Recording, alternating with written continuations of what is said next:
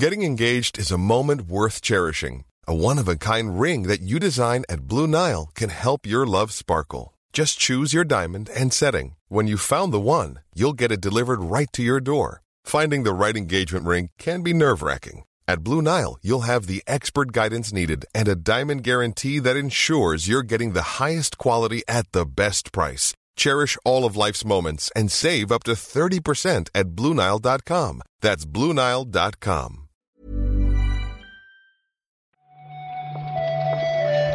Buenos días, bienvenidas, bienvenidos a esta nueva recarga activa. Hoy es 30 de septiembre, hoy es jueves ya, y vamos a comentar noticias del mundo del videojuego con Marta Trivi. ¿Qué tal, Marta? Hola, Pep, buenos días. Eh, yo creo que hoy la gente no quiere saber cómo estoy yo, sino saber si al final si tiene fibra, Pep. Nada, nada, fail. O sea, no pude ni hablar con el colega. Estaba en pijama grabando la recarga activa, como siempre, y no me dio tiempo ni de cambiarme. Se marchó justo cuando acabamos de grabar, así que otro, otro día será. De momento, mira, estoy mirando ahora, no. Ni ha vuelto él, ni han llegado refuerzos, así que nada, paciencia. Oye, Marta, hacemos como que no hemos visto lo de la Switch 4K, ¿no? Pasamos de este tema. Pep, yo estoy ya. esto, esto es otro tema, otro classic recarga, pero de verdad yo no tengo bucle. fuerza un jueves para enfrentar esto, Pep. Otro día, otro día.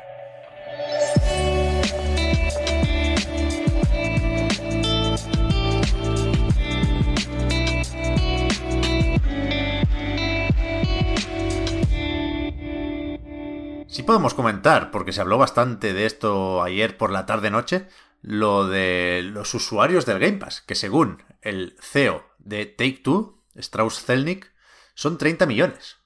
Lo comentó en una especie de entrevista o charla, estaba también Phil Spencer por ahí, y le corrigió un poco o matizó, pero no sé, no, no lo diría por decir, lo de los 30 millones, ¿no? ¿Qué hacemos con esto, Marta? La verdad es que a falta de ver la entrevista completa, que se, se va a emitir hoy, esto de los 30 millones ha salido como en una especie de clip que se ha hecho, pues se, se ha puesto en varios sitios, en Twitter, en otras cuentas de YouTube y tal. Eh, pero no sé, Pep, yo cuando me lo, me lo has dicho así de primera no me lo he creído, me ha parecido demasiado escandaloso, teniendo en cuenta que lo último que sabíamos era que la cifra era de 18 millones de suscriptores, pero cuando he visto el clip, eh, cuando Strauss Zelnick dice, dice la cifra, la forma en la que se ríe Phil Spencer, el retintín con el que dice, lo último que anunciamos fueron 18, me hace pensar que, no, no sé si será exacto, pero que por ahí debe andar, ¿no? Ya, bueno, la reacción puede ser parecida si simplemente está diciendo o está pensando Phil Spencer, joder, ya me la ha liado el Zelnick, ¿no? Pero, pero podría. Si se hubiera ido demasiado, sí que creo que Phil Spencer, que, que creo que es un tío que se maneja bien eh, en cámara y, y- y se mueve bien en entrevistas, siempre podía haberse reído y haber dicho, no, no, no, no, no, eh, no sé qué, ¿sabes? Había hecho algún tipo de broma. Creo que tiene la suficiente experiencia para hacer esas cosas de forma elegante. Pero, pero no sé, hay, hay algo en, la- en lo bien que se lo toma y la forma en la que Strauss y lo repite que yo quiero creer. Ya, yo no sé si son muchos o pocos 30 millones, entiendo que más tirando a muchos, pero desde luego me sorprende el crecimiento desde enero, que es enero de este año, es cuando se dijo lo de los 18 millones, y que hayan pasado a 30 en estos meses, que tampoco ha habido lanzamientos súper, súper destacables, quiero decir, está el Flight Simulator en Xbox, sí, está el Psychonauts 2 que a tope, pero no han llegado todavía Halo y Forza, por ejemplo, que son los que deberían hacer crecer esa cifra. Así que realmente o, la gente se lo está contando a sus amigos, o está funcionando muy bien el marketing, o ha tenido un efecto muy positivo el E3, pero me sorprende eso. Ahora mismo, con lo que sabemos, yo me quedo con el crecimiento más que con el número o la cifra total, ¿no?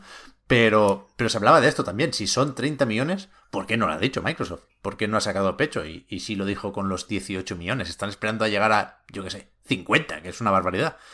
Ya veremos, ya veremos. Eh, esto, si lo queréis ver, realmente es, es un poco confuso ver de dónde sale. Es una especie de eh, charla o simposio o evento, ¿no? De esto de The Grill que organiza The Rap, que es algo que no es muy conocido, que en YouTube tiene muy pocas visualizaciones, pero eh, la fuente de varias noticias ayer era eh, Yahoo, pero aquí ahora nos redirige y además han borrado el vídeo, pero si te vas a, a YouTube, dice que en unas horas empieza un directo hoy del día 2 y, es aquí donde dicen hoy hablaremos con Strauss Zelnick y Phil Spencer, con lo cual entiendo que ayer lo podían ver, yo qué sé, algunos con un pase, ¿no? Con una suscripción al que han pagado algo y en principio hoy debería salir íntegro en, en YouTube, ya lo veremos.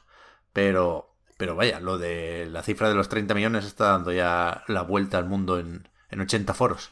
Como es normal. A ver, yo creo que tu aproximación, eh, esto de creer que ha habido un gran crecimiento, pero no eh, agarrarte de toda la cifra, creo que es lo más, eh, no sé, lo más adecuado, lo más mm, inteligente en este sentido. pero sí que también entre, la, entre los motivos de ese crecimiento tampoco podemos contar lo de que hayan vendido pues un montón de, de, serie X y serie S porque sigue la escasez de consolas y no sé si viste que ayer también anunciaron que probablemente esta escasez siga hasta el 2022. Sí, sí, yo sigo teniendo mucha curiosidad también por saber cuántas cuentas de Game Pass son de, de PC o, O, ni eso, si alguien tiene Game Pass solo para jugar en el móvil a través de la nube, que lo dudo, pero, pero bueno, ahí, ahí está el asunto. Y sorprende esto también porque Strauss Zelnick se ha posicionado alguna vez más en contra de Game Pass que otra cosa, ¿no? Por lo menos eh, en lo referente a sus títulos, él hablaba que no lo veía viable para los frontline titles como juegos de primera línea. No sé si se refiere a los más tochos o eh, al hecho de meterlos ahí de lanzamiento, pero bueno, juegos de Take Two y de Rockstar han pasado por el Game Pass, faltaría más, ¿eh? eh así que no sé, es curioso, es realmente es uno de los grandes debates de la industria ahora mismo. Después, supimos ayer también que otro equipo de desarrollo se suma un poco de rebote a PlayStation Studios porque ha sido Fire Sprite, el último estudio que compró Sony, quien ha comprado a su vez Fabric Games. Que un poco queda todo en casa aquí, ¿no, Marta? Sí, eh, básicamente eh, los dos estudios ya habían trabajado juntos, eh, habían hecho un título para, para porque Fabric Games se dedica de cierta forma, no exclusivamente, pero, pero está como más centrado en juegos para, para VR. Entonces, eso, ya, ya habían tenido una cierta colaboración y básicamente los han incorporado a su equipo. Ahora mismo en Firesprite son 265 personas y eh, pues van a trabajar ahora como un solo equipo para PlayStation Studios. Sí, sí. A ver, eh, aquí el, el, estudio grande era Firesprite en Fabric creo que son 15, o sea, pasan de 2.50 a 2.65 efectivamente.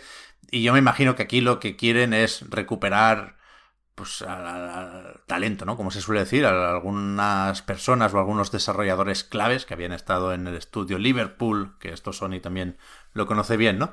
Pero es que creo que incluso Fabric se fundó a partir de Fire Sprite. Que vaya, que, que salen de ahí mismo y que tiene sentido que se rejunten del todo otra vez. En el comunicado, por cierto, eh, señalan que van a trabajar en títulos, eh, o sea, en franquicias AAA. Ahí está eh, el dato. fíjate. Has puesto aquí lo del Genshin Impact, Marta. ¿Quieres abrir ese melón? A las 9 de la mañana. Quiero que me lo cuentes tú. Quiero que me lo cuentes tú. Porque me fío más de ti que de PC Gamer en este caso. Bueno, no, no, no, no te creas, ¿eh? Yo es que no estoy muy enterado de el porqué de la polémica. Conozco el contexto, es decir, Genshin Impact celebra estos días su primer aniversario, que para los que hemos estado jugando eh, con cierta intensidad el juego de mi joyo, sorprende esto, que solo haga, un año que está, pero la gente esperaba más recompensas. O sea, en los juegos free to play, sobre todo en los gachas, ¿verdad? Que los aniversarios se suelen celebrar bastante y les da por ser un poquitín generosas a esas compañías. Y, y aquí hay regalitos, pero la gente por lo visto esperaba más.